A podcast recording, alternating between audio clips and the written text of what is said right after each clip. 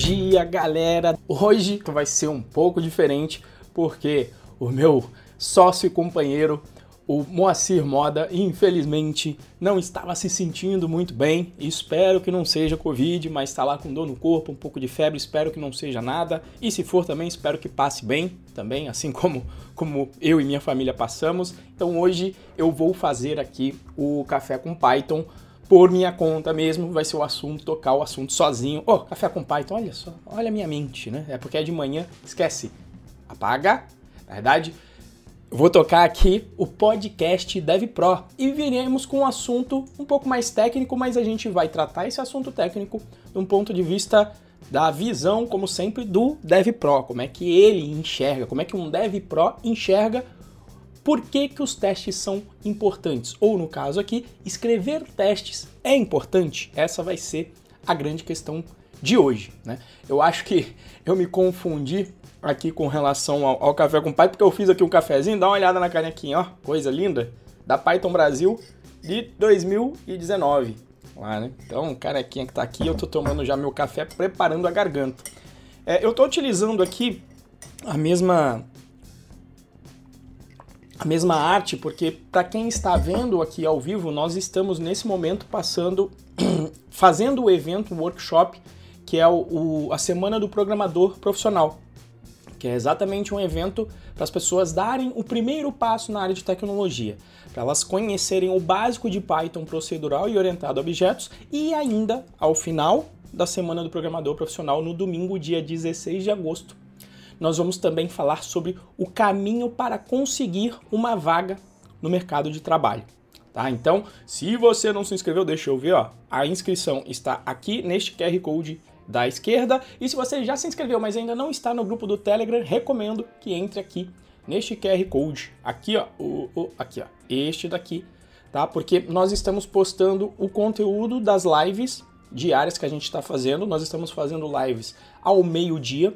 Fizemos 12 lives nas duas semanas que antecederam a semana do programador profissional, que começou ontem, no dia 10 de agosto, com vários assuntos, se existe idade para programar, se existe sexo para programar, se existe, se, se precisa de diploma para você entrar no mercado. Então respondemos várias dessas questões e também vamos postar as gravações com as aulas da semana do programador profissional. Então recomendo, a gente não posta spam lá, simplesmente as informações interessantes para a semana do programador profissional.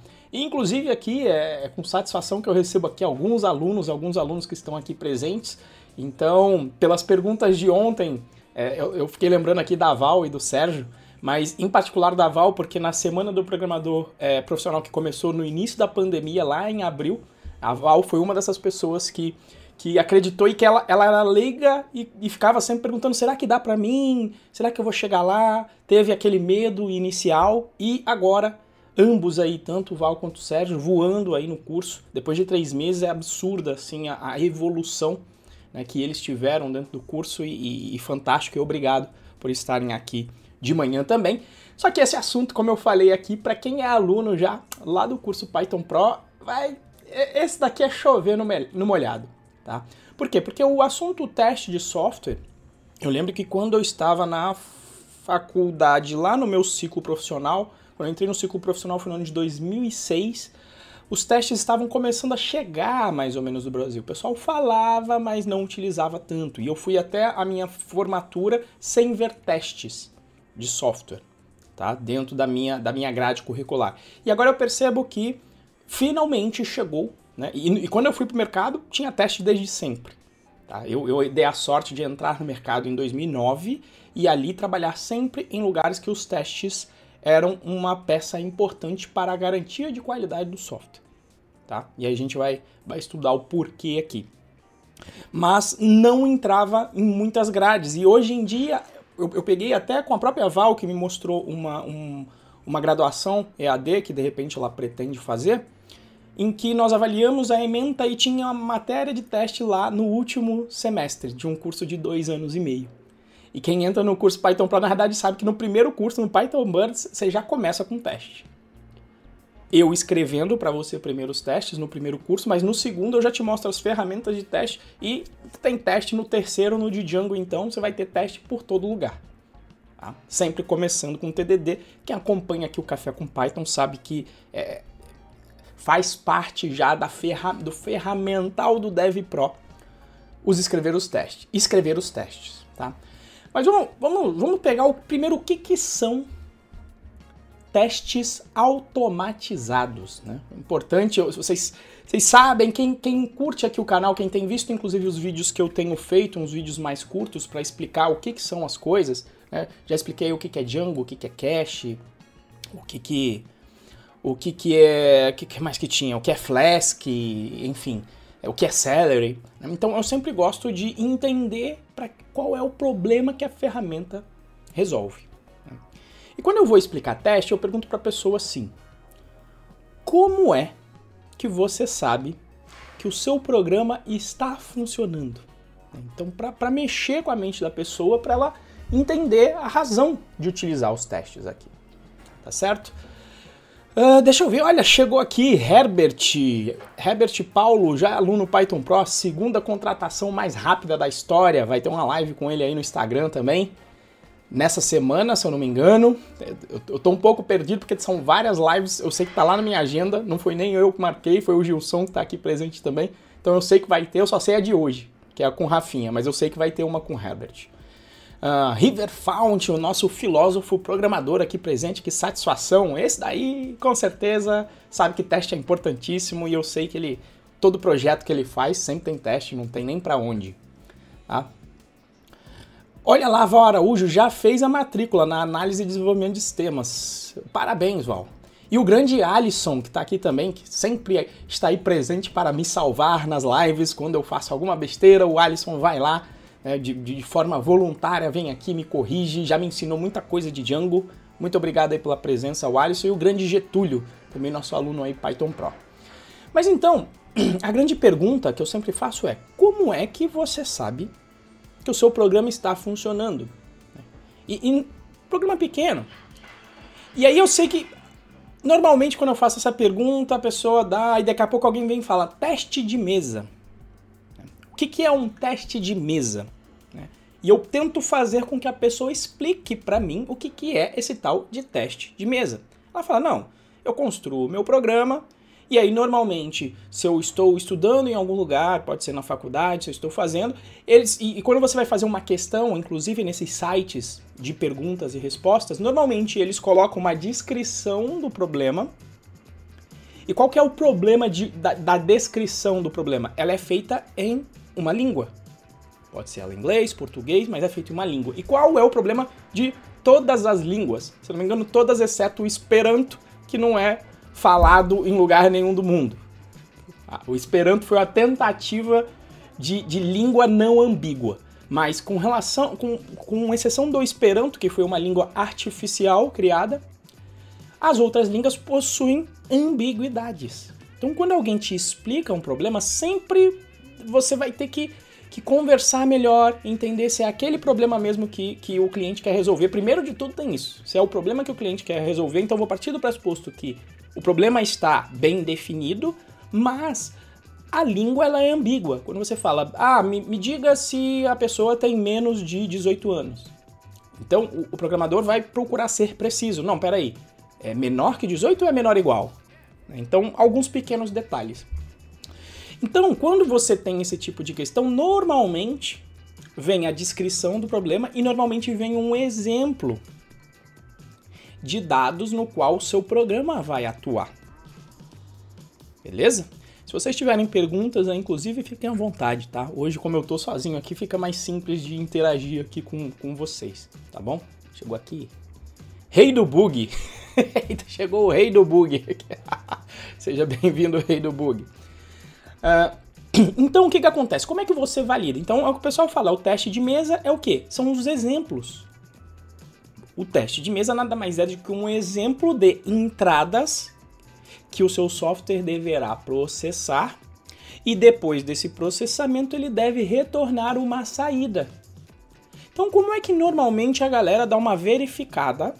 Como é que eles verificam se o programa está funcionando? Dado um conjunto de entradas conhecidas, eu tenho respectivamente a cada um desse conjunto, a cada um desses conjuntos de entradas, uma saída esperada para cada um deles. Então, o seu programa tem uma, uma pista de estar funcionando quando você vai lá, executa o seu programa com as entradas que você conhece e verifica se a saída corresponde à saída esperada. Se essa saída corresponder à saída esperada, você tem uma grande pista que o seu programa deve estar funcionando. Agora, a certeza absoluta é: se a saída não bate com a esperada, o seu programa está errado. E aí você tem que voltar para corrigir o seu programa, potencialmente utilizando uma ferramenta de debug, tá? Mas avaliar o seu programa para investigar onde está o problema. Ou aproveitando aqui a presença do ilustre, do rei do bug, que está aqui no, no nosso chat, né? Você vai procurar onde está o bug. O que, que é o bug? É um comportamento não esperado no seu sistema. Algo que, em princípio, você não, não, não queria que acontecesse. Então veja, aqui a gente conseguiu definir um script passo a passo para dizer o como que você avalia se o software está funcionando ou não. Então, tem um conjunto de entradas conhecidas, utilizo o meu programa para processar essas entradas e verifico se a resposta que foi obtida é igual à minha saída esperada. Se não, se não bater, você tem que, você tem que falhar, né? Esse, esse teste de mesa seu falhou. Tá? Então veja só, se possui um script, se possui um conjunto de passos definidos e finitos, potencialmente você consegue escrever um software que faça esse teste. Porque eu acabei de dizer, e é isso, teste automatizado nada mais é do que isso. Só que em vez de você fazer isso na mão, você vai escrever um software que teste para você. Tá? É, esse é o princípio de teste automatizado. E todo curso que eu comecei, mesmo quando eu dava aula na faculdade sem ter na ementa, não interessa, eu colocava teste. Fui dar aula de orientação a objetos? Teste.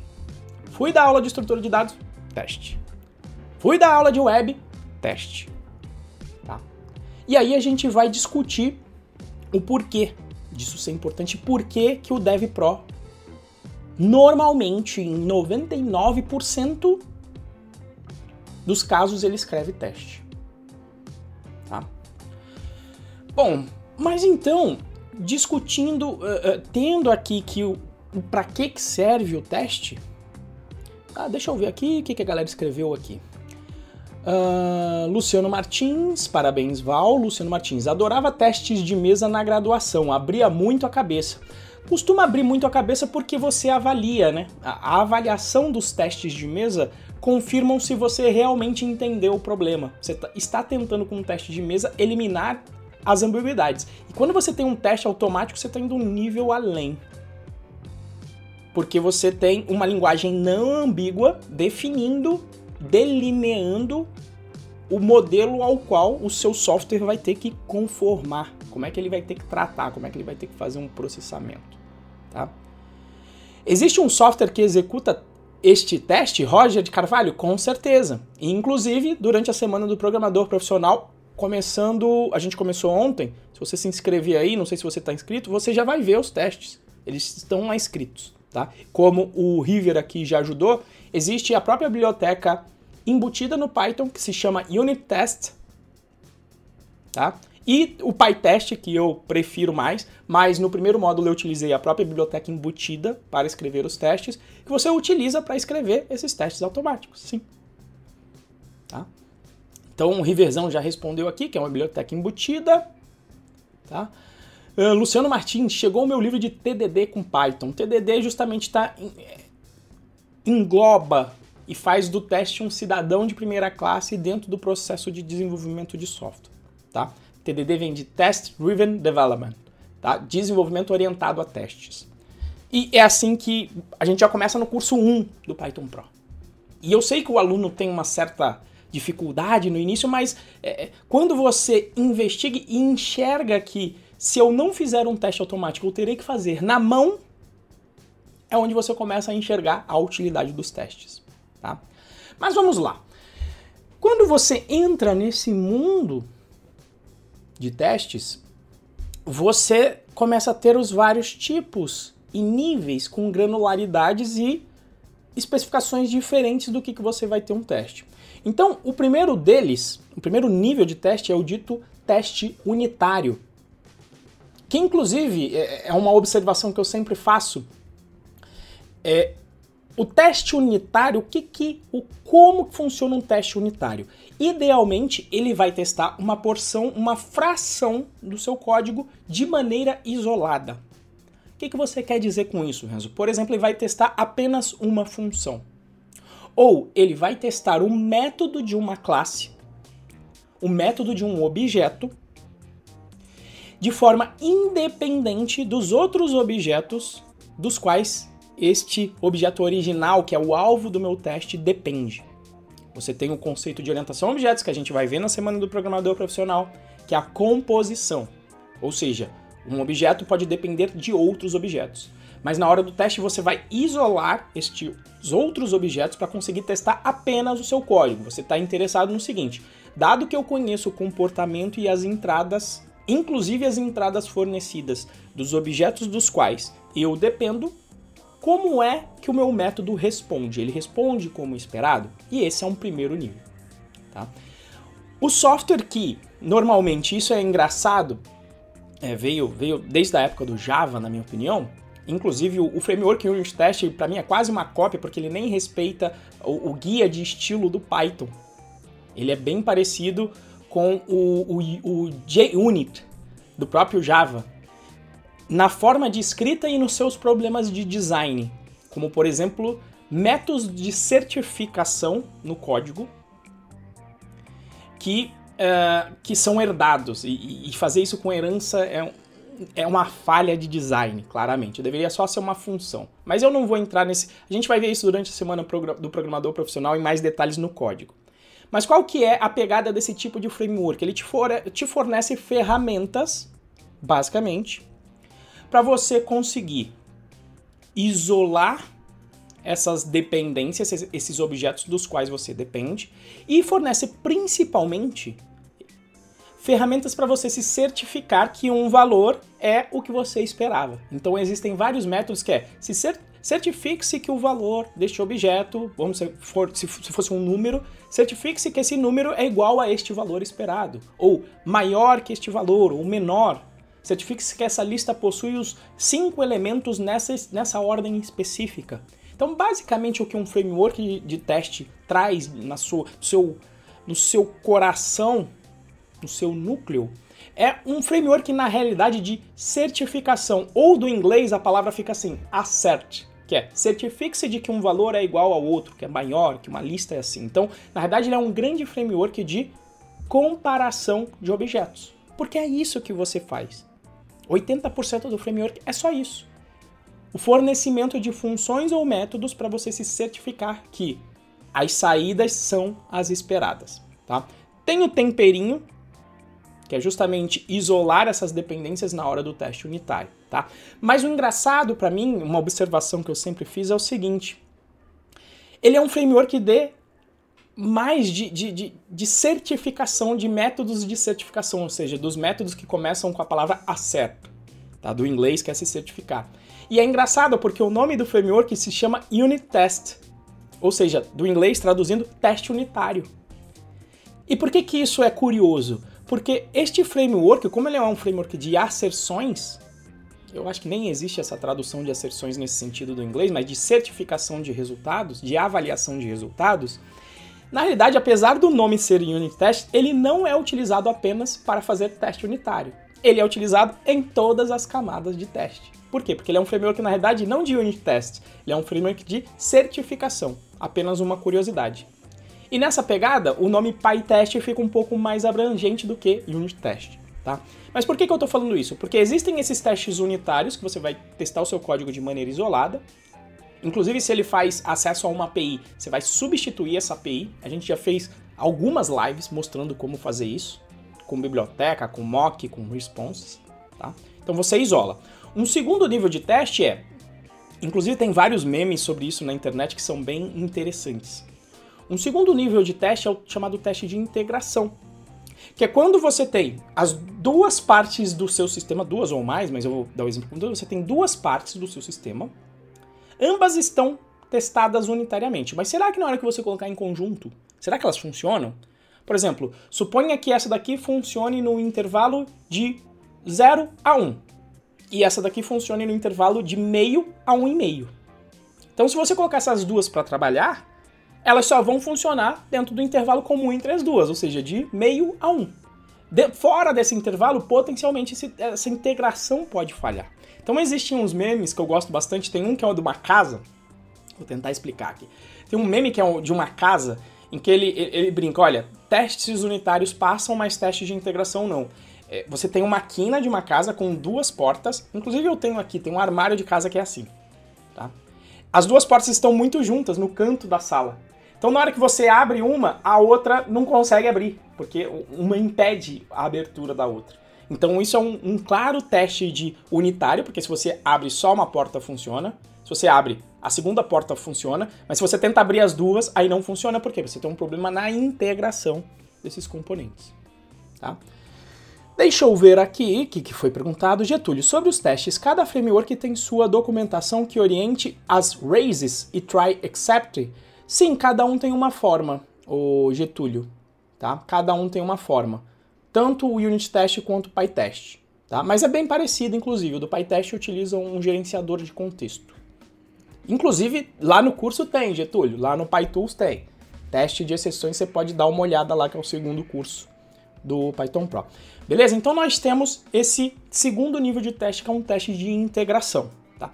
E um detalhe, quanto mais granular, mais fácil e mais rápido de fazer, mais, mais fácil de fazer o teste, mais simples.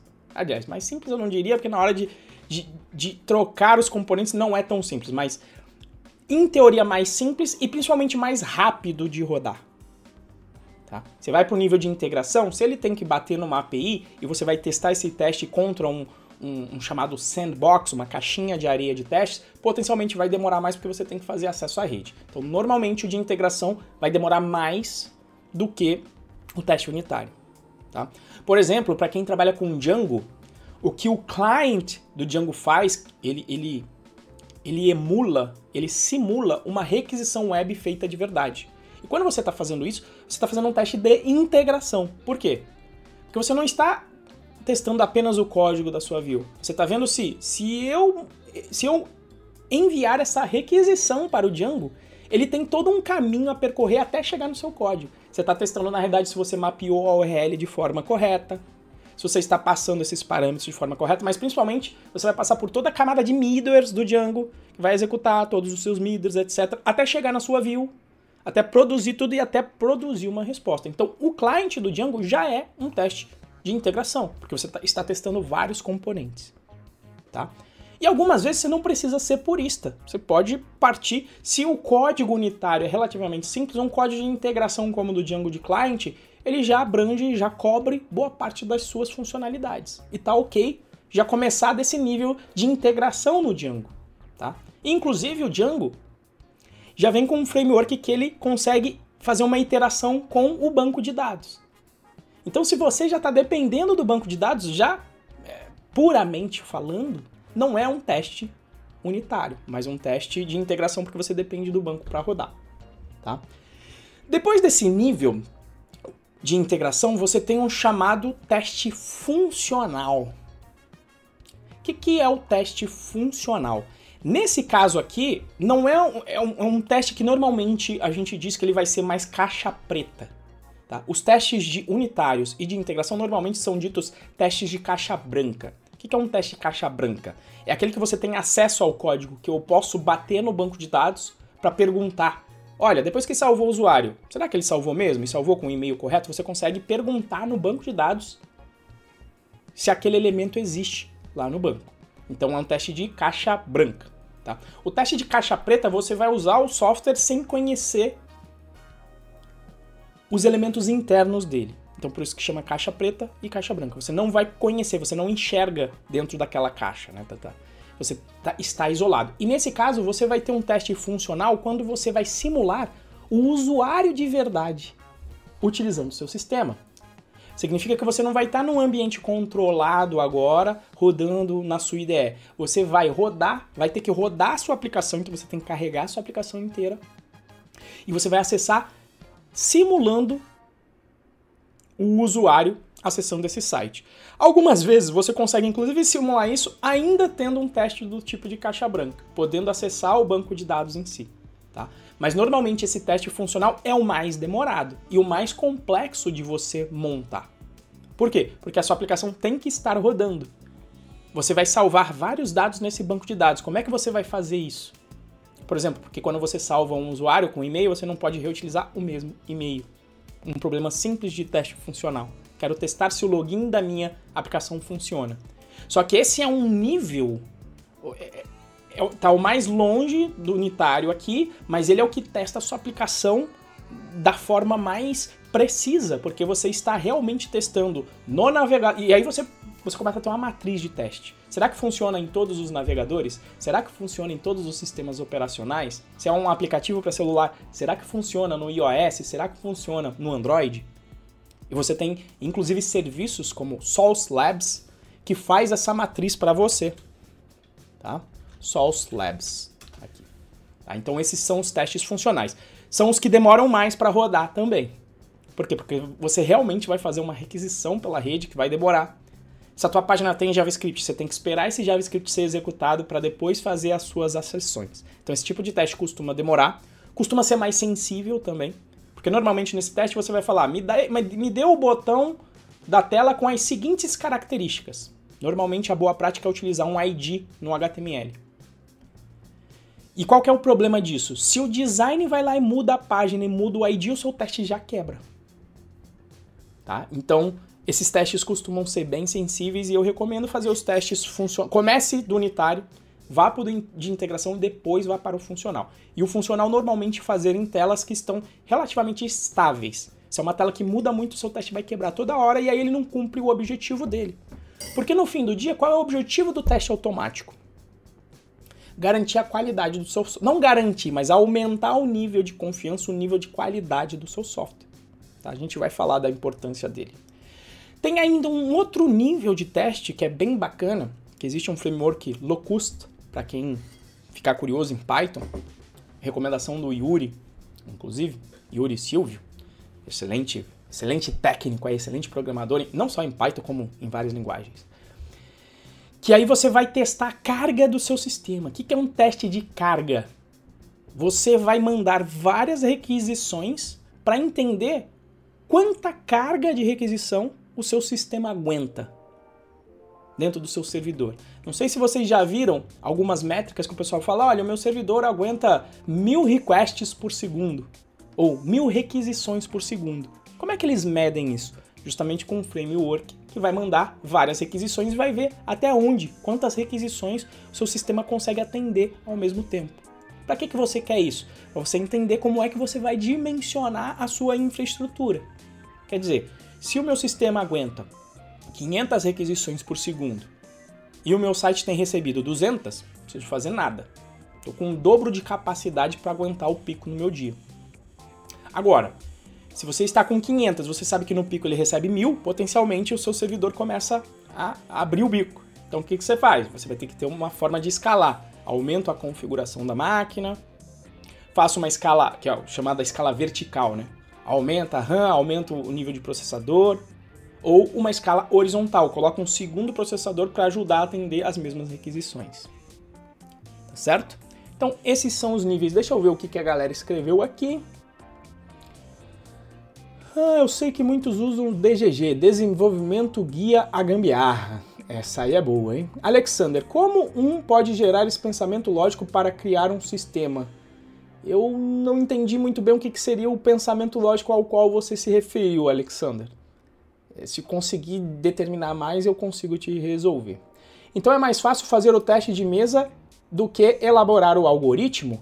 Normalmente sim, Roger, porque muitas das dúvidas dos novatos é o seguinte: Renzo, mas e se eu não souber o que testar? E aí eu coloco o seguinte: é, essa é uma, essa é uma, um, é um paradoxo isso, porque se você não sabe quais são, ou pelo menos um conjunto de entradas esperadas para o qual você vai produzir a saída, você então nem chegou no nível de entender qual é o problema que você está resolvendo, certo? Senão nem tem como você avaliar se o software está funcionando ou não. Normalmente essa pergunta está mais relacionada ao eu não consigo testar, eu tenho dificuldades de trabalhar com a ferramenta de teste. É isso que a pessoa quer dizer. E não que é difícil de. Porque é, é, o testar em si está quase embutido, porque você precisa entender o problema para conseguir escrever os testes. Então a pessoa sempre sabe, de acordo com um conjunto de entradas, qual vai ser a minha saída. Tá? Sempre sabe. O que fica difícil é, ah, mas eu tenho um componente aleatório aqui no meu, no meu sistema. Beleza. Na hora do teste a gente vai trocar esse componente aleatório por algo que a gente controle o que, que ele vai retornar. É isso que a gente faz com aleatoriedade, com cálculo de tempo, quando você pega o tempo de agora. Então na hora do teste você vai congelar esse tempo, para ser um tempo que você conheça. Na hora da função aleatória, você vai controlar qual é o retorno daquela função aleatória só na hora do teste. Se for acessar uma API, você vai controlar qual é o retorno daquela API. Você isola esses componentes aleatórios. E essa costuma ser a maior dificuldade para se aprender teste. E não é, a construção dos testes em si. E a própria construção do teste, como o Luciano falou, seja o teste de mesa ou o teste automático, te faz justamente pensar nesses casos. O que, que o meu sistema tem que fazer quando eu receber um valor negativo na minha compra? O que, que tem que acontecer? Né? E aí vem, a gente chega então, esses três níveis acho que são os mais, mais bacanas, são os, os que eu gosto de mencionar, então mencionei ó, nível unitário, nível integração, nível funcional e o nível teste de carga. Tá? E aí vem a pergunta, por que, que é importante os testes, você ter testes automatizados? O seu objetivo aqui é aumentar a qualidade. O que é aumentar a qualidade? Diminuir o número de bugs, aproveitando né, a presença do rei do bug, rei do bug aí, diminuir o número de bugs que vão chegar no cliente. Então você vai construir uma esteira de entrega onde parte fundamental eu estou aqui com uma websérie, inclusive sobre isso em Django também, que eu vou lançar depois do depois que a gente terminar a semana do programador profissional, que mostra isso, essa esteira de entrega. Então, para você ter uma esteira de entrega automática do seu software para o cliente, o passo fundamental é você ter justamente os seus testes automáticos que vão te dar uma confiança maior de que o seu sistema funciona. E principalmente quando você precisar fazer mudanças estruturais no seu sistema, os seus testes vão te dar uma confiança de que você não quebre funcionalidades. Porque o fato é o seguinte: todo mundo que já escreveu um software de tamanho médio. O que que, e eu vou definir aqui, tá? seja na faculdade, seja em um curso qualquer, o que, que é um tamanho médio? É um software que tem quatro funcionalidades, quatro, e que normalmente vai passar de mil linhas de código. Mil linhas de código já é, é relativamente pequeno, mas você tem quatro funcionalidades que normalmente estão conectadas. Quem já escreveu esse nível de código, esse nível, esse tamanho de programa, sabe que você vai lá e implementa a primeira funcionalidade.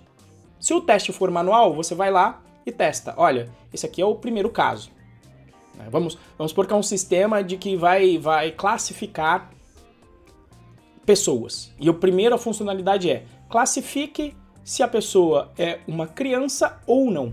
Aí você vai e implementa essa funcionalidade. Olha, agora o sistema precisa dizer se a pessoa é uma criança, um adolescente ou um adulto. Então você vai lá e mexe. Olha, agora tem que fazer uma integração que, se for um adulto, você tem que dar baixa no sistema de carteira dele para ele começar a tirar a carteira. E aí, quando você vai implementar essa funcionalidade de tirar a carteira, você quebra as anteriores. O seu sistema deixa de classificar os usuários. Isso é muito comum de acontecer. Por quê? Qual seria o procedimento para você garantir que esse software funciona? Você fez a funcionalidade de classificação das pessoas, você faz o teste de mesa, vai lá e olha se está funcionando. Quando você implementa outra funcionalidade, a de carteira de motorista, você teria que testar o de carteira de motorista e também o de classificação de pessoas. E é um processo chato, normalmente é um processo repetitivo e chato. O ser humano é péssimo para fazer tarefas repetitivas que, não, que são automáticas. Você começa a ficar cansado. E para isso que a computação veio, para a gente não executar tarefas repetitivas. Agora, eu te falei isso para duas funcionalidades. Agora imagine um sistema relativamente grande. Por exemplo, o site do Python Pro já é um bom exemplo. Tem assistir curso, tem a parte de pagamento, tem a parte de controle de permissões. Com agora tem cinco permissões lá dentro. Como é que você vai testar para. Ó, eu quero um usuário, um que tem acesso só ao primeiro curso, outro que tem acesso ao, ao determinado pacote de produtos. Olha a quantidade de testes que eu teria que fazer. Ou seja, toda vez que eu colocasse uma, eu teria que testar tudo de novo lá para trás. Então, qual é a importância dos testes?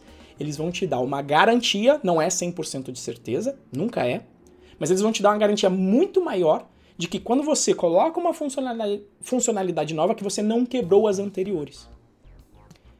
Inclusive, isso costuma se chamar teste de regressão, que é para verificar se o seu sistema regrediu. O que é regredir? Se você colocou uma mudança nele, qualquer que seja, e se quebrou alguma coisa que funcionava antes. Então, quem já fez um programa médio sabe que isso acontece. E aí, o que, que acontece? É, a brincadeira nesse, é o software com falta de qualidade que você coloca uma funcionalidade e cria dois bugs. Aí você contrata um dev para consertar esses dois bugs. Na hora que ele conserta os dois bugs, ele cria mais quatro. E aí você contrata mais duas pessoas para corrigir aqueles bugs. Aí aqueles quatro bugs viram oito. E aí você contrata mais pessoas. E aí você vê uma explosão de bugs estourando sempre e estourando na cara do cliente. O que vai causar uma péssima impressão. Por quê? Porque a pessoa vai falar: nossa, esse software não funciona. Então é para isso que os testes estão aqui. Antes de chegar em produção, você já vai pegar isso com o que se chama de suite de testes, o seu conjunto de testes. Tá certo? Então, esta é a grande importância. E tem gente que fala, nossa, mas vai demorar mais para escrever o teste. No médio prazo, você vai demorar mais corrigindo esses bugs sem teste e estourando na cara do cliente. E muitas vezes, escrever o teste antes até te faz mais rápido. Por exemplo, em programação web, isso fica muito claro. Eu vejo com os meus alunos que às vezes não acreditam. Quando eles começam, eles acham que, ah, não, teste é opcional. Aí como é que ele testa? Imagine um formulário, um formulário web que tem 10 campos e imagine que não tem autocomplete, antigamente não tinha. Para testar esse formulário você precisa preencher os 10 campos. Qual é o procedimento? Se você faz um teste de mesa, vai, preenche cada um dos 10 campos, aperta OK e vê se o elemento foi salvo no banco de dados. Se estiver falhando, aí você vai ter que debugar, olhar o que está acontecendo, consertar, rodar o, te, o, a, a, o teu servidor de novo, preencher os 10 campos de novo. Toda hora preenche 10 campos. E vai no, vai no navegador, volta. Vai no navegador, volta. Só essa troca de vai no navegador, volta, já perde um tempo enorme. Se você tem um teste automático, você aperta um botão, ele roda.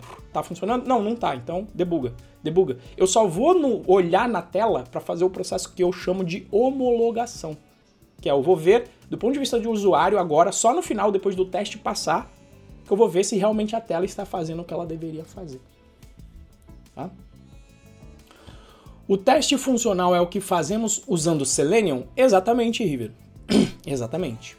Ou, se for uma API, se você bater na API de verdade, apesar que aí você está quase na integração, mas não deixaria de ser um teste mais funcional. Você está emulando o cliente da sua API também. Tá? Por exemplo, eu diria que os testes que às vezes a turma faz nessas ferramentas como Postman, Postman ou Postman? Eu sempre esqueço porque um é o projeto do Yuri, o Postman e o outro é o, é o, o Postman, ou alguns desses que emulam as chamadas via API, as chamadas das requisições web. Então esses também não deixam de ser um teste funcional. Tá? Charles, como eu uso mock de forma correta e como ter certeza quando os mocks sair eu não quebrei? Porque quando você usa mocks, Charles, você está interessado se a sua unidade de código funciona. Por exemplo, lá no, na minha API de pagamentos, eu não estou interessado se a API do pagamentos do Pagar.me funciona. Estou interessado no seguinte: dado que a API de pagamento, se ela me retornar esta resposta aqui, por exemplo, de um pagamento pago, o meu sistema responde de acordo? Eu estou interessado só no meu código e não no outro código. Eu quero que o meu código responda direito. Olha, se você me enviar um, um, um pedido com, paga, com, com, com um efeito de pagamento feito, eu vou liberar o acesso a esse curso. Por exemplo, é um exemplo de teste que eu faço. Então eu não estou interessado. Ah, mas o que acontece se ele me der uma falha? Você pode escrever o teste de, olha, veio uma falha no pagamento. Como é que o meu sistema responde? Veja se ele manda um e-mail para o cliente falando que falhou o pagamento e mandando o link de pagamento de novo. Então, no teste unitário, você está interessado como seu código responde, não no código do terceiro. E aí, qual que é o processo? Como é que você garante um processo de evolução contínua do seu software? Suponha que a gente começa justamente nesse sistema de pagamento e nós contamos apenas com um caso feliz, que é o caso pagamento feito. Em algum momento pode ser que estoure uma exceção lá falando, olha, teve um pagamento aqui que foi retornado, um chargeback, estornado. E aí deu pau porque o meu ou deu pau ou eu verifiquei que ele não está tratando o caso de estornado.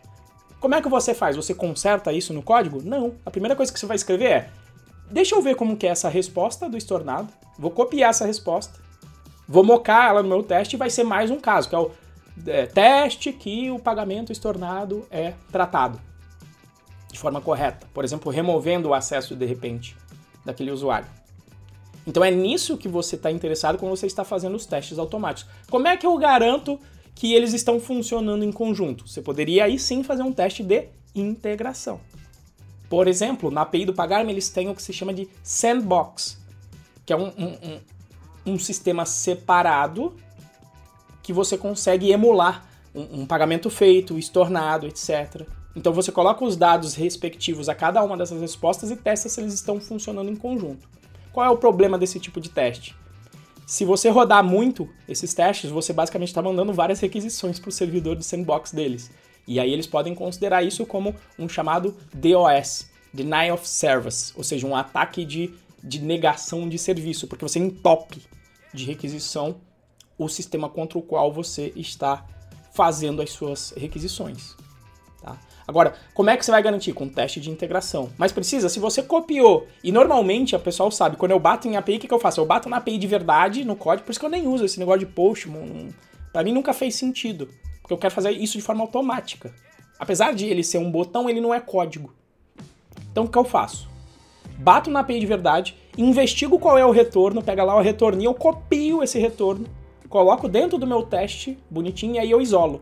Por quê? Porque eu já vi que isso é um, uma resposta real. Eu copiei da resposta real para produzir a, a, minha chamada fake. E aí, a partir daquele momento, eu faço a chamada fake, eu não vou mais, mais bater no servidor real e vou produzir o meu código que trate aquela requisição. Beleza? Uh, para a criação de sistema de software, porque no curso um segue uma linha de código de, definido, mas quando começa do zero tem que ter uma lógica de criação e por onde ter teste. Não, Alexander, a gente começou do zero no, no curso. Se você, eu sei que você tem acesso lá ao curso de Django. A gente começou do zero. Porque eu falo, ó, vou fazer a minha homepage, vou testar se ela responde com o código 200. É o primeiro teste que a gente costuma fazer, o mais simplão. E aí eu escrevo aquilo.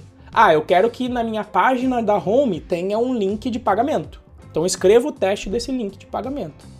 Então você começa de acordo com as suas necessidades. E a gente começou assim do zero lá no curso. A gente não começa no curso Python Buds, que já está tudo pronto.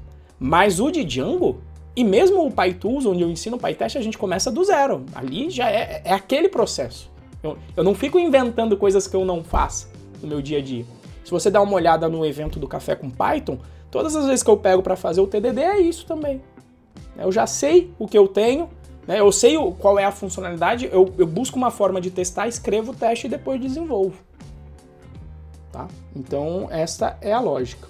Olha lá, é Postman ou Alisson, Postman ou Insomnia. Então, eu não uso muito esses caras porque para mim nunca fez muito sentido. Eu bato já logo e moco a requisição. Tá? Por quê? Porque eu não sei, você tem que escrever na telinha, com interface, né? Para mim, eu não sei se ele gera um código de teste automático, eu acho que não. Então nunca fez sentido, eu prefiro ir logo pro responses. Por quê? Porque já vai estar dentro da minha suite de testes. A não ser que vocês me digam que dê para colocar o Postman em um Sonia num servidor de integração contínua. E eu acho que não dá. Eu acho só. Mas vai saber, o pessoal inventa de tudo aí. Tá? Como se faz teste de carga?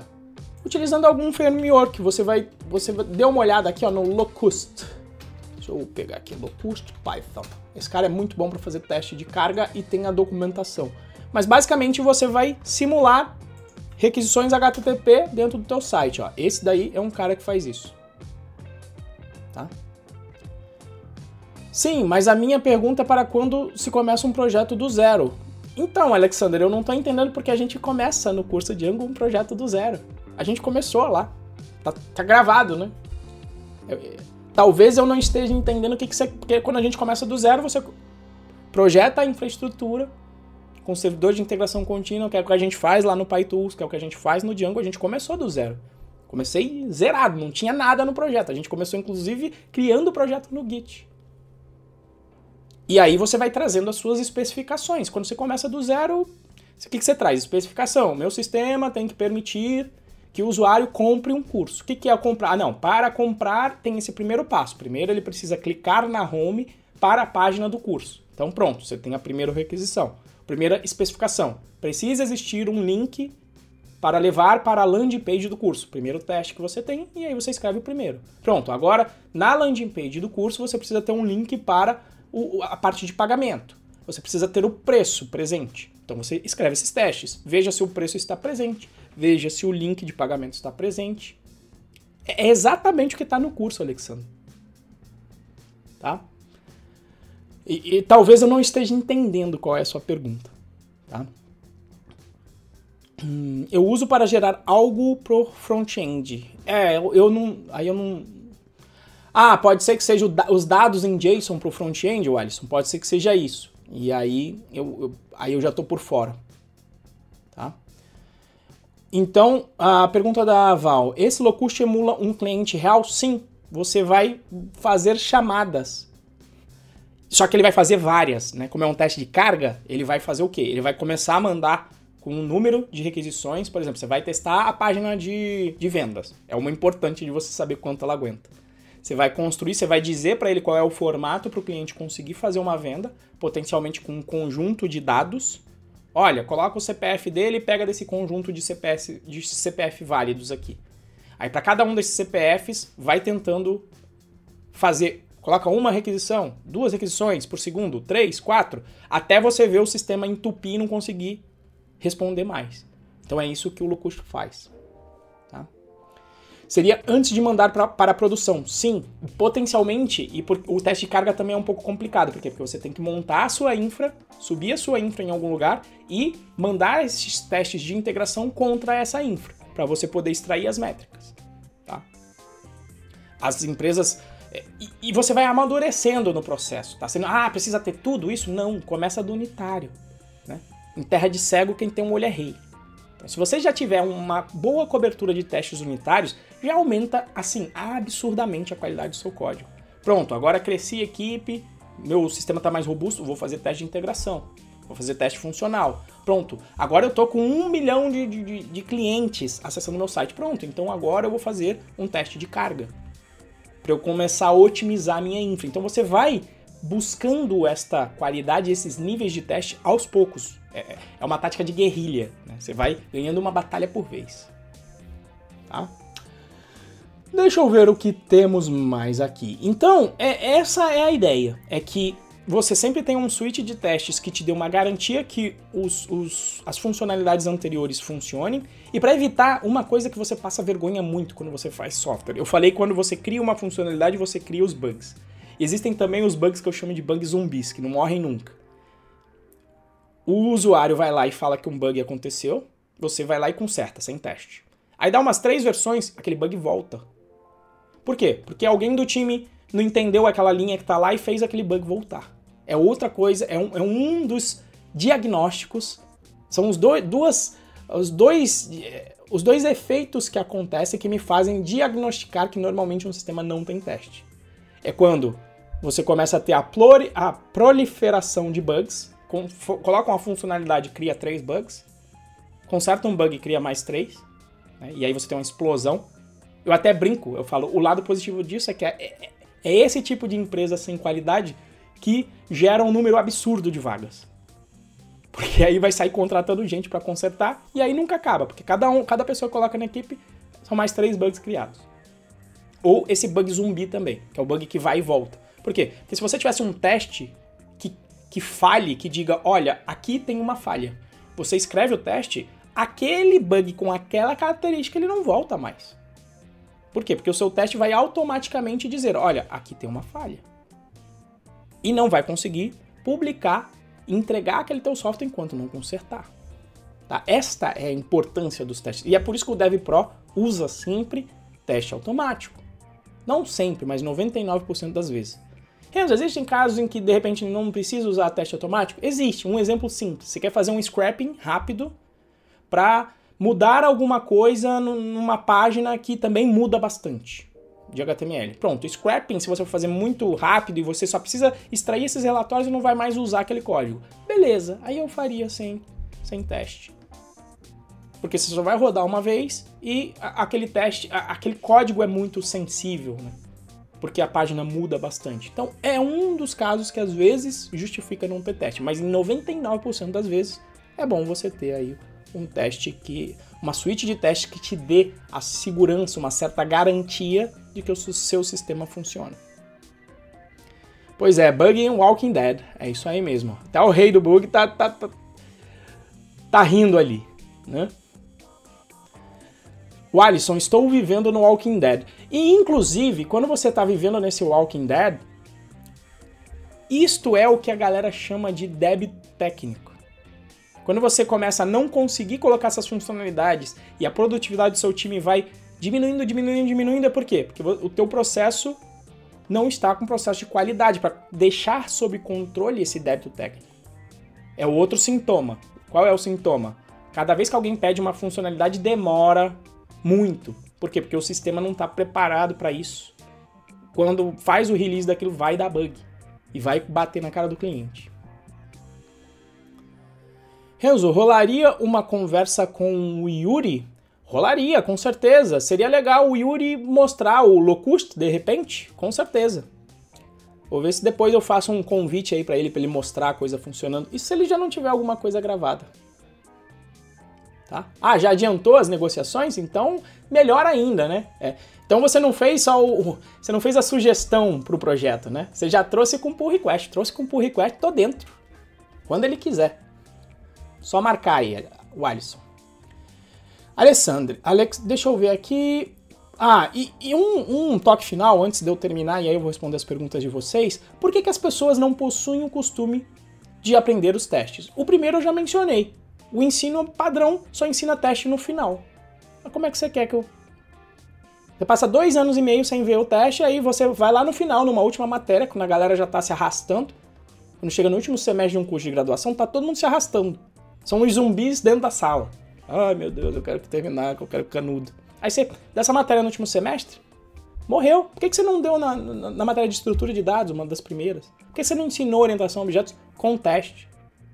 Renzo, não dá. Lógico que dá, eu faço. Quem fez o Python Bird sabe que é. Quem vai fazer a semana do programador profissional já vai aprender com teste. Dei uma aula de duas horas ontem, devo dar uma, uma aula de duas horas hoje. Na terceira aula, eu já vou falar de teste. Do início. Porque é isso.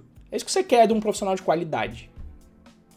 Agora, eu acho lindo. Por quê? Porque aí o meu aluno que eu ensino desta forma, quando ele vai pro mercado, a pessoa fala: Não, eu tô entrando no mercado agora, ah, mas eu já sei teste, já sei teste de integração, já sei escrever.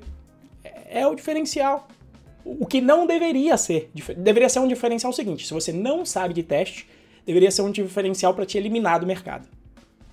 Mas hoje em dia, como a turma não se atenta para isso, principalmente as instituições que não estão de olho no mercado, falou, beleza, vou nadar de braçada. E eu sei que é possível, porque mesmo na faculdade eu fiz isso. Aula de estrutura de dados com teste, aula de orientação a objetos com teste, aula de desenvolvimento web com teste, tudo teste. Por quê? Porque é isso que vai encontrar no mercado. Tá? Então, uma outra dificuldade, e aí sim, beleza, eu dou razão, uma dificuldade de entender os conceitos. E eu acho que até as perguntas aqui do Alexandre deixa isso bem explícito. Por quê? Porque lá no curso eu faço um, um sistema do zero, eu, eu, tento mostrar isso. Mas eu sei que para quem é leigo chegando, não consegue ter esse entendimento que eu estou tentando explicar para vocês aqui agora, da importância dos testes. E existe dificuldade sim em você fazer um teste de maneira isolada. E é o que a gente vai resolvendo lá no curso. Ah, como é que eu testo API? Olha, eu uso responses. Como é que eu testo data, que está dependendo da hora atual? usa o freeze gun. Ah, e como é que eu testo componente aleatório? Usa a biblioteca de mock. Então, a dificuldade às vezes só está no como fazer o teste. Tá? E tem gente, como eu falei, que acha que demora mais com o teste. Maravilha, na hora que entra aí com o Alisson num, num sistema que é, não consegue mais para frente porque é inviável. Sem teste, você não tem a segurança de que as coisas estão funcionando e começa a quebrar toda hora na cara do cliente. E é o tipo de sistema que na hora que você faz um deploy sem teste, aí você faz o quê? Qual é? Você outro diagnóstico da empresa que não tem teste, tá? Outro diagnóstico. Normalmente o deploy é manual também, né? Porque já que está sem teste, não dá para fazer um deploy automático. Porque senão é, é, é, parecido até com ciência de dados, garbage in, garbage out, ou seja, se você entra com lixo, você sai com lixo. Então, se você automatiza o processo sem teste, você está automatizando o processo de, de, jogar lixo na cara do seu cliente. Então, começa aqui nessa empresa, as pessoas têm medo de publicar o site. Por quê? Porque se não tem teste, fala, nossa. É, é o famoso TDD ao contrário, é o teste depois do deploy. Quem que vai ser o seu servidor de entrega contínua? Vai ser o cliente, que vai bater lá na porrada de bug. Então, nesse tipo de empresa, você tem cerimonial para fazer publicação.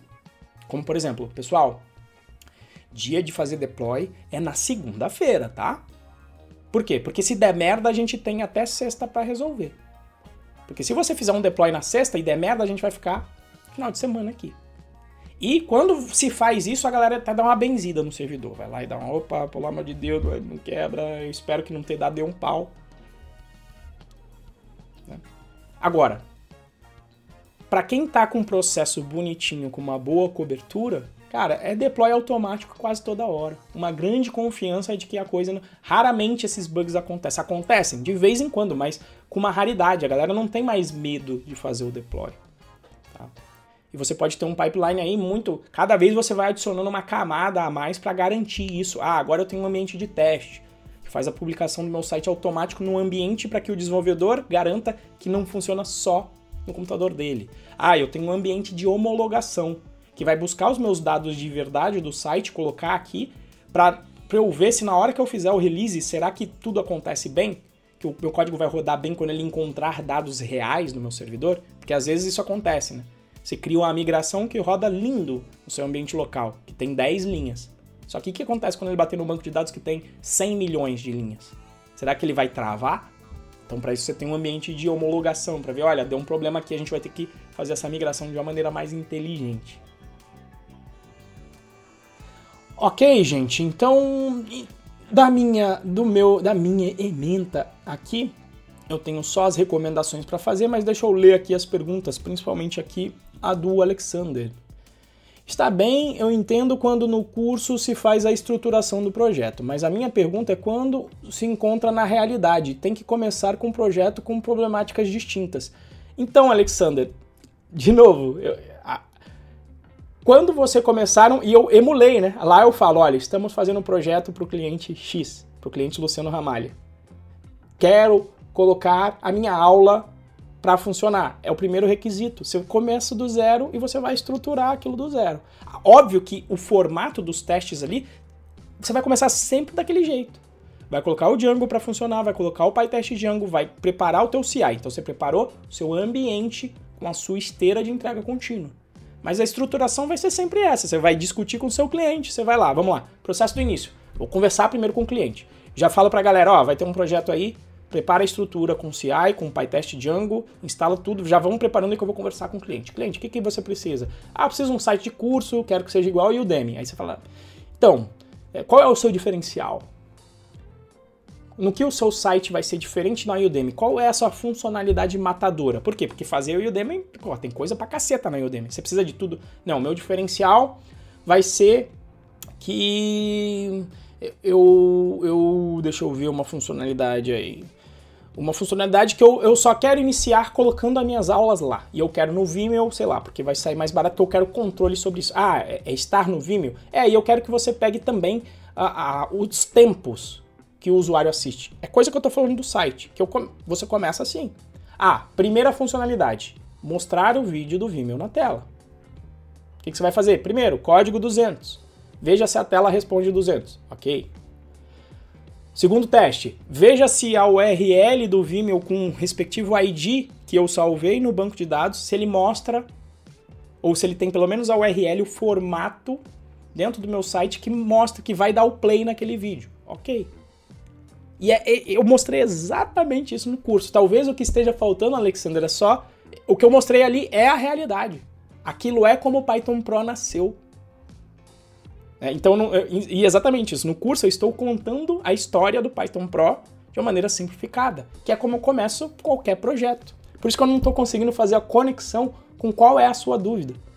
Porque eu só ensino o que eu faço e o que é o que é o que é realidade. Então é se você seguir os passos do curso, ó, monta a sua estrutura. Inclusive a gente vai vai ter um projeto aí que vai ser o da confraria, onde a gente vai automatizar essa criação inicial do projeto. Pronto, tem aqui a estrutura inicial, agora eu vou conversar com o cliente para entender o que é mais importante, para priorizar, para falar, não, eu preciso de um sistema de aulas online. Beleza, qual que é? Primeiro a gente precisa mostrar o vídeo. Vou começar e vou fazer só mostrar o vídeo. Vou extrair as métricas do vídeo. Vou agora mostrar para o cliente qual é o histórico dele, que é o que a galera está me pedindo que a gente vai fazer com Café com Python. Quais são os vídeos que eu assisti ou não? Que a galera quer saber. Quais são os que eu não assisti para eu conseguir terminar o curso, né? Para sair lá no certificado dele. Ou que a gente já fez no Café com Python. Como é que a gente gera o certificado automático do cliente? Então você vai olhando para o negócio e olhando o que, que o negócio precisa para rodar. O que, que o meu cliente está pedindo? Essa eu sei que é a, a top 1 que eu vou colocar já para fazer no Café com Python, o Gilson até me lembrou hoje. E a construção do projeto real. Se você olhar no Café com Python, estou construindo o projeto de verdade. Da mesmíssima forma que a gente faz no curso. Então eu estou na dúvida, eu estou achando a minha hipótese, Alexander, é, é que talvez você precise fazer um projeto real seguindo aquilo do curso para você entender que aquilo é a realidade. É a minha hipótese, tá? Mas pode ser que a gente se perca um pouco aqui, obviamente, que eu sei que você é, a sua origem, o seu idioma é o espanhol. Pode ser que de repente na tradução aqui eu não esteja compreendendo a sua real dúvida. É que para mim não está fazendo sentido porque justamente eu só ensino o que eu faço na realidade. Né? E aquilo é o que eu faço no meu dia a dia. Ah... E a gente fala tanto dele por aqui que o pessoal já deve estar curioso. Com certeza, Alisson. Se você já está na negociação, veja uma data aí.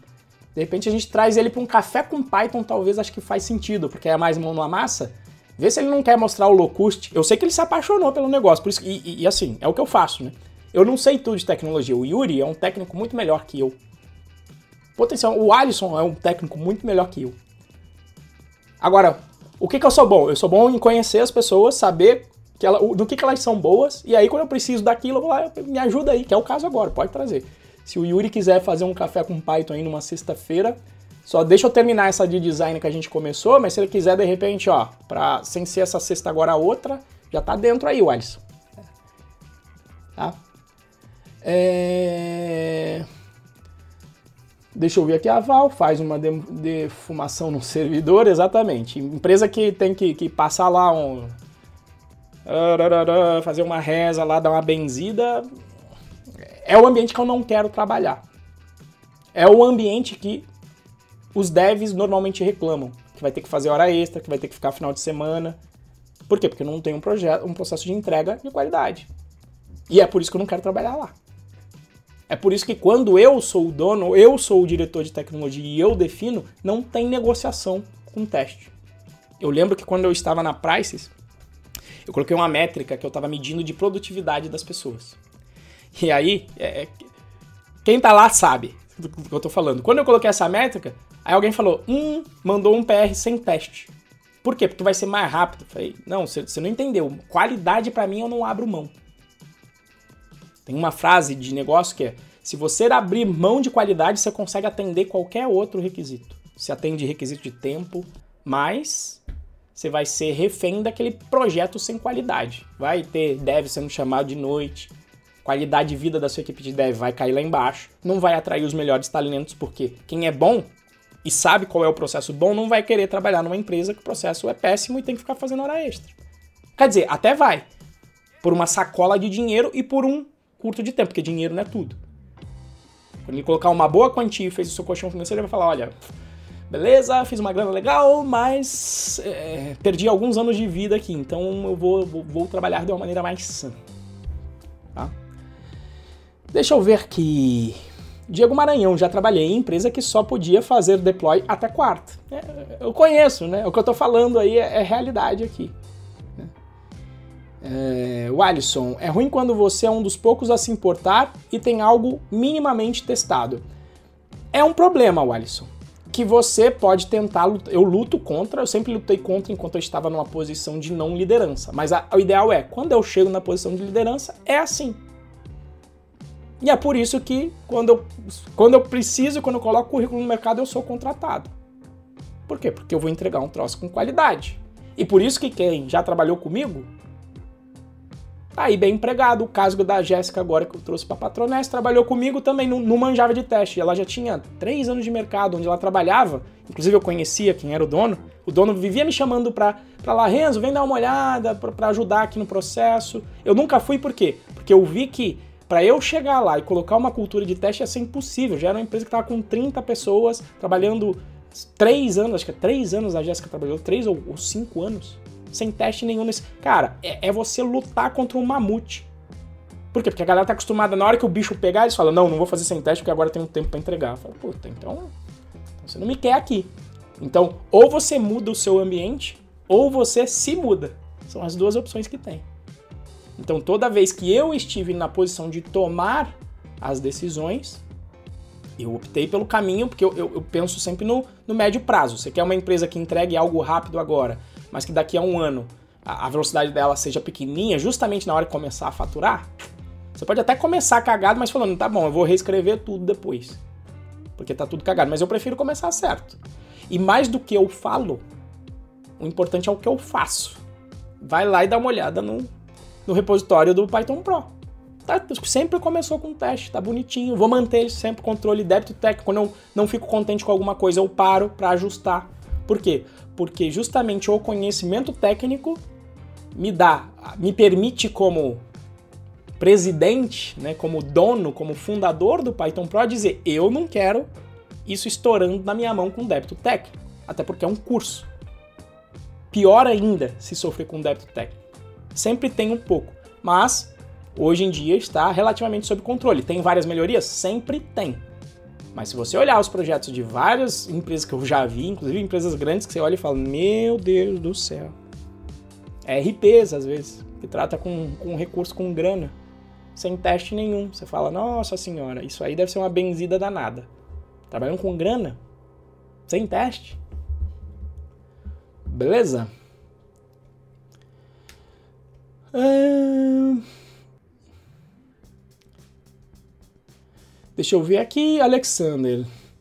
É, quando um precisa formular um projeto de software, mas entendo que tem que recriar esses processos. Obrigado. É, eu não entendi. É, talvez nós estamos.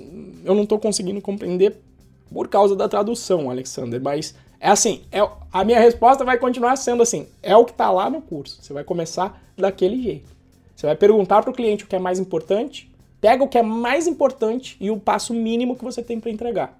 E aí você fala, beleza, eu vou fazer esse passo mínimo. Esse passo mínimo será testado.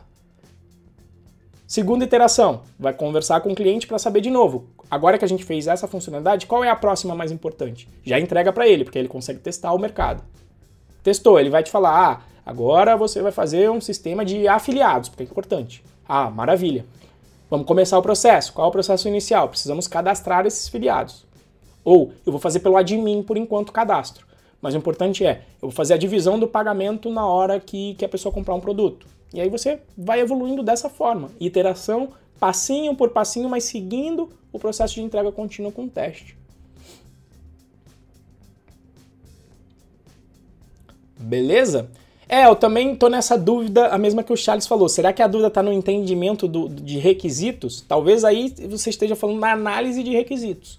Mas o que eu faço é extrair, eu não fico fazendo análise do projeto como um todo. Eu falo qual é a principal dor que você tem agora para eu resolver. E aí, baseado naquela dor, eu vou ver qual é o passo mínimo que eu consigo te entregar alguma coisa que resolva essa dor. Normalmente seguindo Pareto. Qual é o 20% de esforço que eu faço para entregar 80% dos resultados com relação ao negócio. Tá? E isso, inclusive, é um erro muito comum nas pessoas que não fazem software.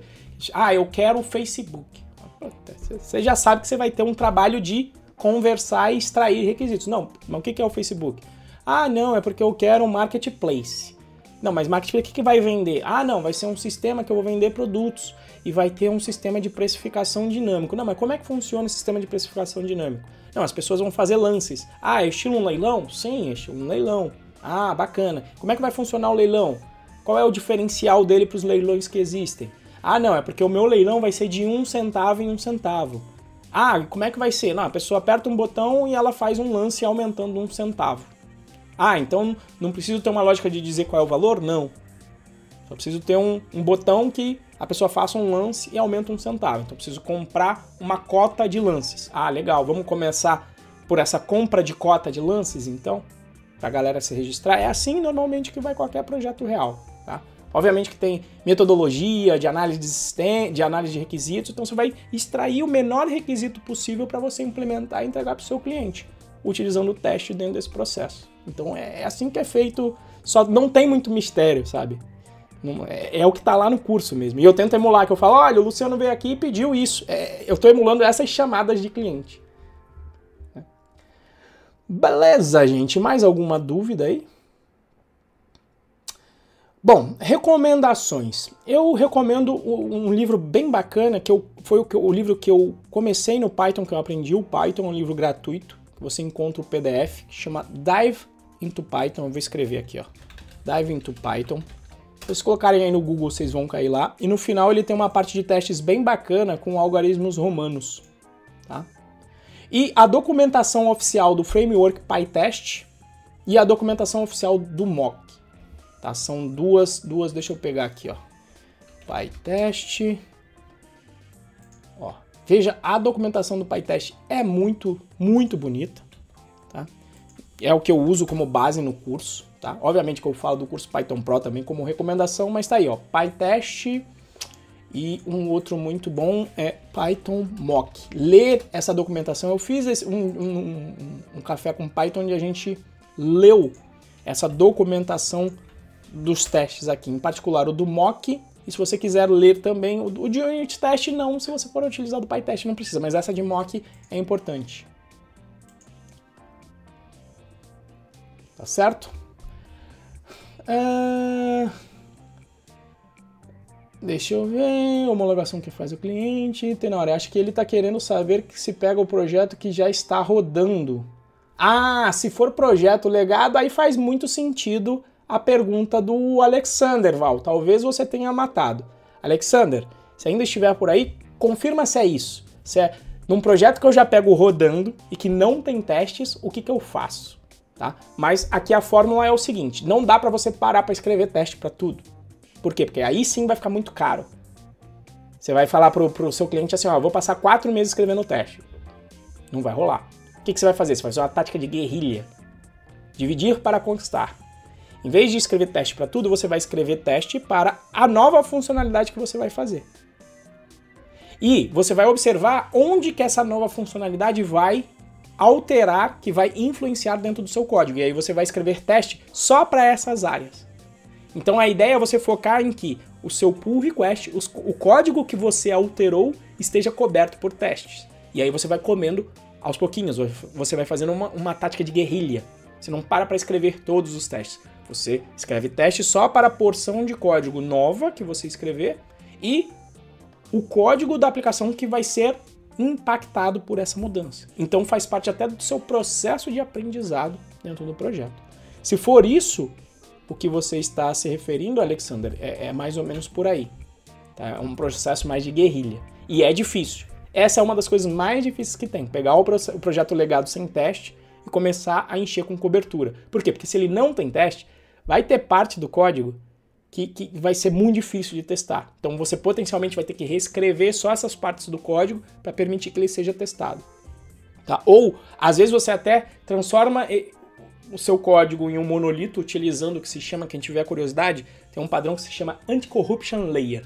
Você não vai mexer nesse código legado porque assim, quando você tentar colocar o seu código novo, o código ruim daqui vai fazer o teu código novo ficar ruim. Então você escreve um cara novo e o que você precisar da aplicação, você vai ter uma camada aqui com interface que vai pedir para isso aqui. Não precisa entender, só fala, ó, me dá um usuário. Como eu não sei, nessa lixaiada que está aí no, no tempo. Então você vai isolando essa aplicação aqui. Tá? A gente começou a fazer isso, por exemplo, na Prices foi assim, a gente começou isolando a parte do projeto e aí você vai isolando cada vez mais até que você passe todo o projeto para cá. Então, sempre há alguma estratégia que você faça isso aos poucos.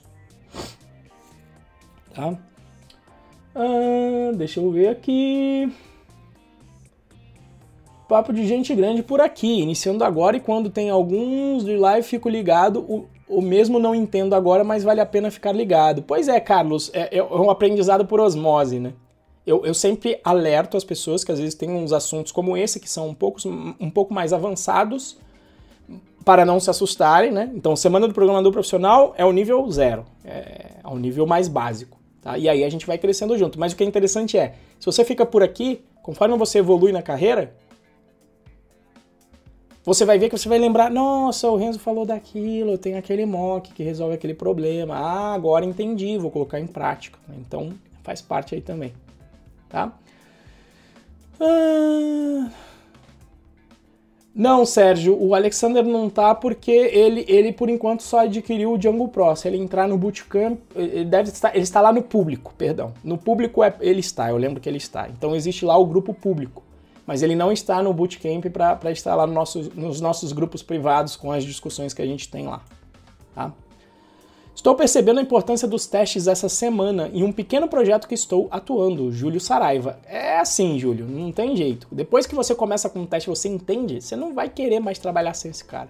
Você não vai querer ficar fazendo hora extra, ficar final de semana trabalhando aí, tá?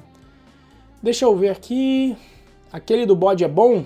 Ixi, o do bode eu não vi, Charles. O livro, né, do Dalhire que tem um bode eu não vi, tá? Mas em geral, se for da Riot, em geral eles não, não costumam fazer essa. Eu acho que eles não fazem livro muito ruins.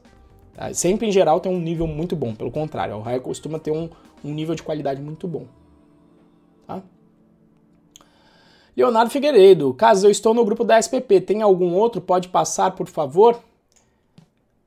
Já na SPP você pode tirar umas dúvidas lá sim, o, o Leonardo. Tá? Mas segue a SPP que a gente vai falar de teste lá.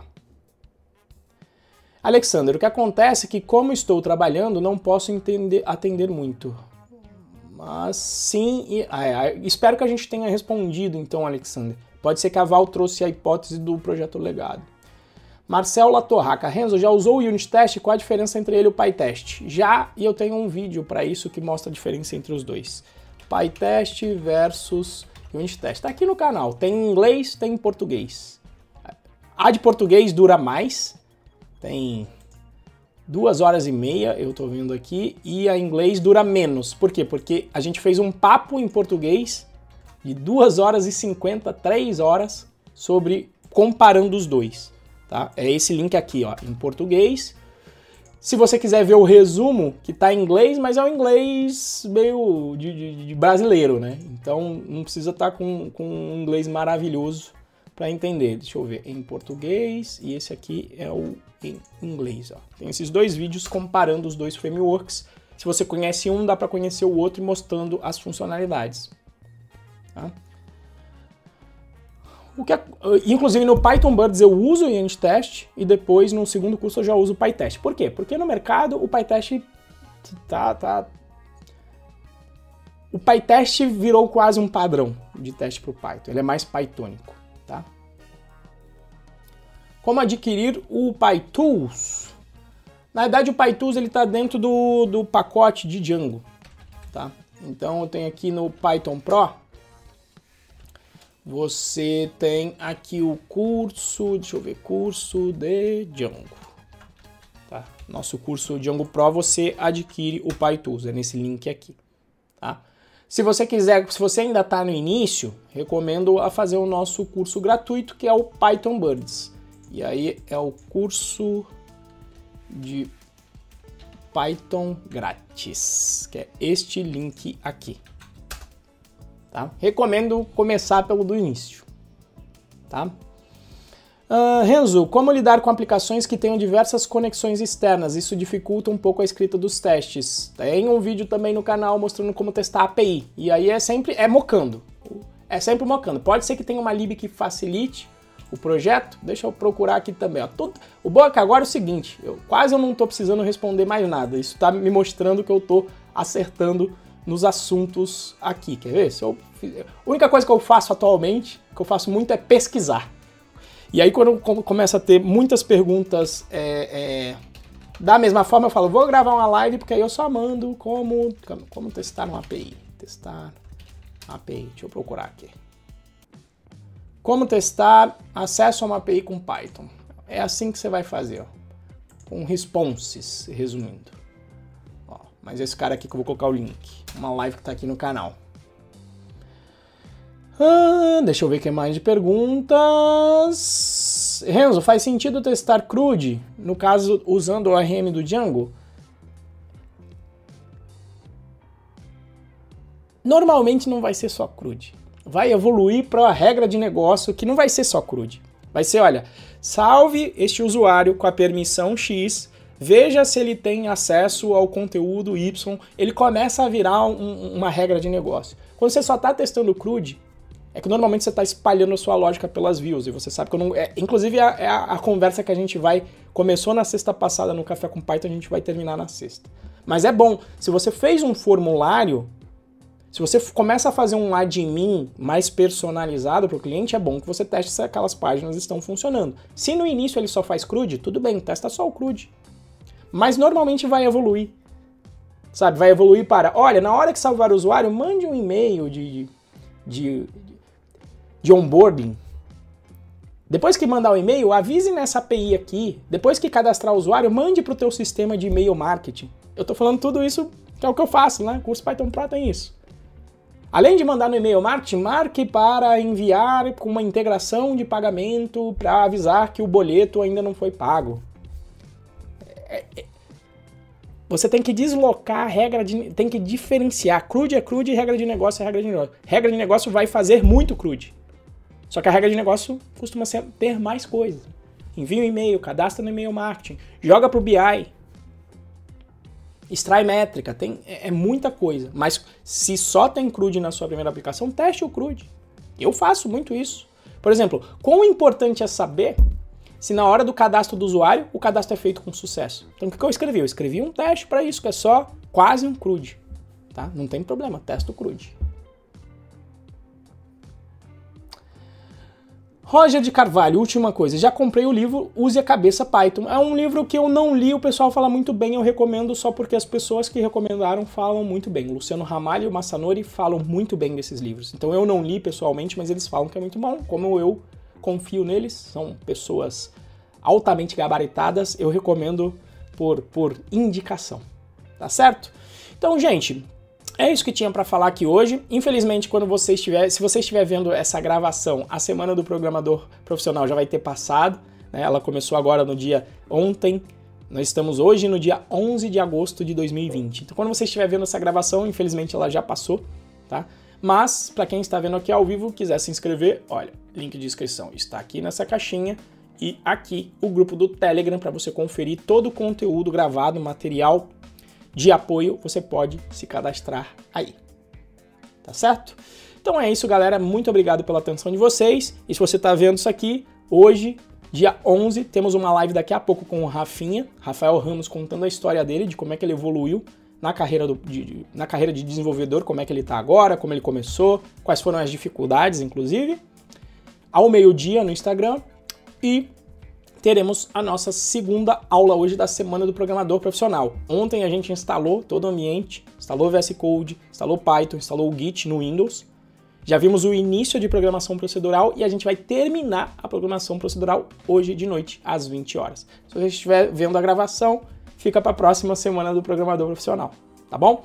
Até mais, galera. Grande abraço, nos vemos novamente hoje de noite, tá certo? Grande abraço aí. Ah, e Coloque aí no sininho, eu sei que o YouTube não entrega, mas tudo bem. Coloque aí no sininho, dê uma moral aí pro, pro canal, se inscreva aqui no canal, se você também quiser ser avisado aqui dos eventos. Quando a gente agenda, algumas vezes você é avisado, algumas vezes não. Depende aí da boa vontade do YouTube e do Google, tá bom? Grande abraço, galera!